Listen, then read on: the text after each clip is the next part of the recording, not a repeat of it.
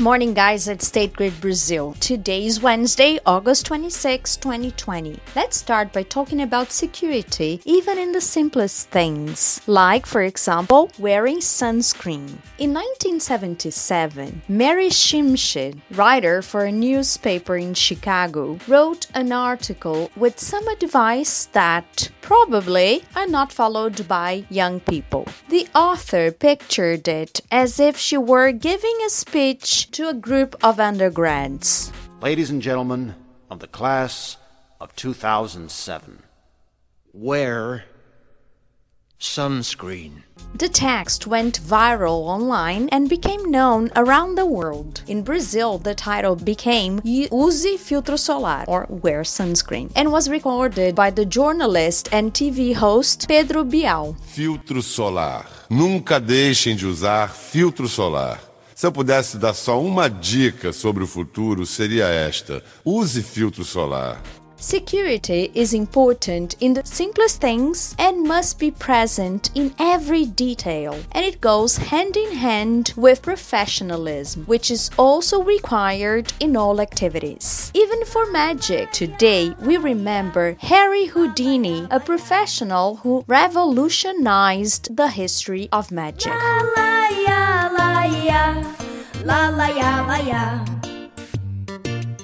Vi no circo mágico.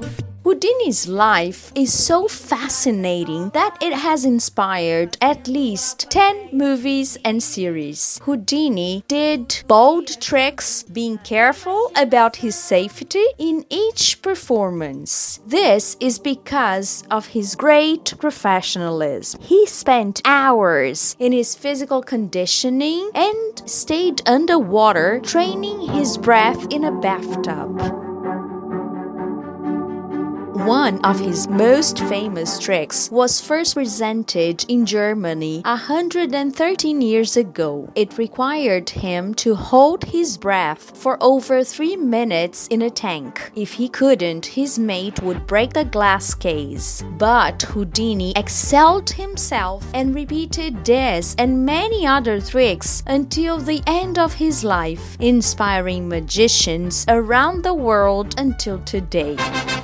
Quando surge viver de imponente, no gramado em que a luta And for football in São Paulo, August 26 is a historic day. 106 years ago, the Sociedade Esportiva Palmeiras was founded. The Alviverde has already won all national competitions created in the country. In São Paulo, its last achievement was the Paulista Championship this year after 12 years of a trophy drought. The Verdão owns now 23 state titles. You get to hear me now.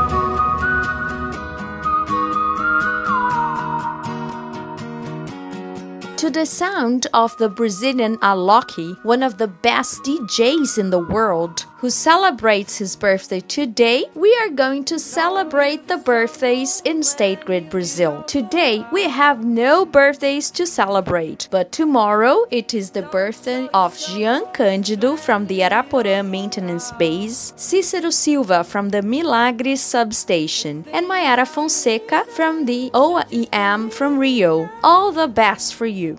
Thank you very much for listening. We'll be back on Friday. Tomorrow, there's news at Coffee Break. Visit the website of the Your Energy is Essential campaign www.sgcomvc.com.br. This podcast is an exclusive production for all employees of State Grid Brazil. You get to hear me now.